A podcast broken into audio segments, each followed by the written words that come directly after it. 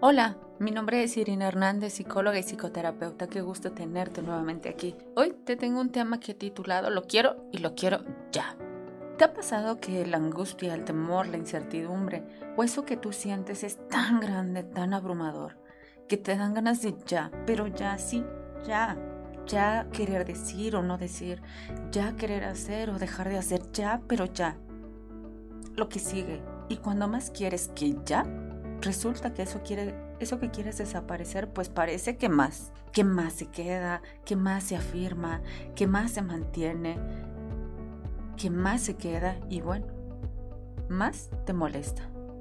Y bueno, las ganas de ya empiezan a crecer, pero te habías puesto a pensar que si decidieras ya, pero ya, así como tú quieres, puede ser que ni siquiera tengas la puntería exacta Sí, la puntería exacta para lo que según tú llegarías o lograrías con ese ya.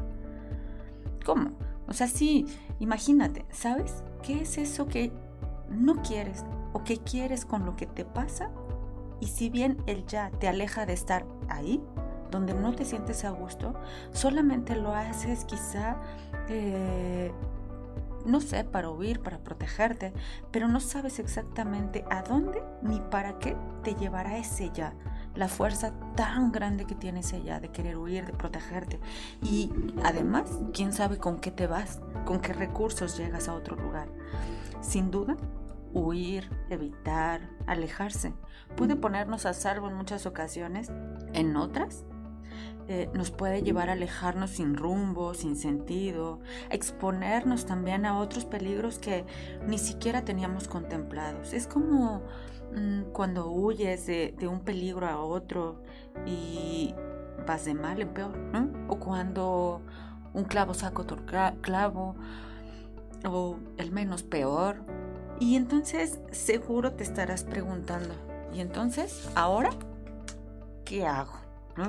Y en este qué hacer, yo te preguntaría, ¿qué hacer con qué? ¿Qué hacer con lo que te pasa, con la prisa que te invade de moverte ahí, pero ya? O quizá en primer punto considerar la, la urgencia como pertinente, como pertinente para decidir otras cosas, porque a veces detenerte un poco y contemplar pudiera otorgarte la oportunidad de observar, de pensar, de sentir, pero no solo por, vivirlo, sino quizá para poder saber exactamente qué es eso que tú quisieras resolver, de eso que está siendo como tan incómodo en tu vida, qué es eso de ese problema eh, para ti, exactamente qué es lo que te molesta de eso que te está pasando. Y si es todo o nada, o todo y nada, puedas poco a poco, rápidamente, pero arduamente resolverlo sin necesidad de ya, ya correr. Pero para ello a veces, ¿y por qué no?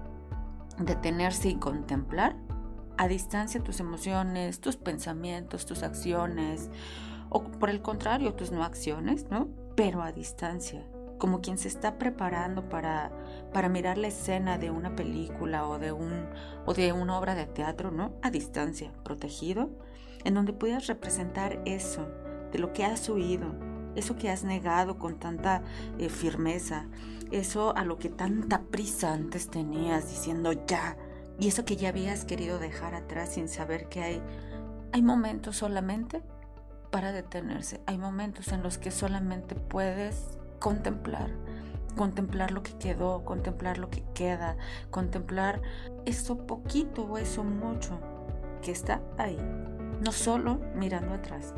Y eso podría otorgarte ya podría otorgarte más y mejor. Podría otorgarte la posibilidad quizá de saber hacia dónde dirigir la fuerza del ya y no solamente correr y correr y decir ya, pero ya.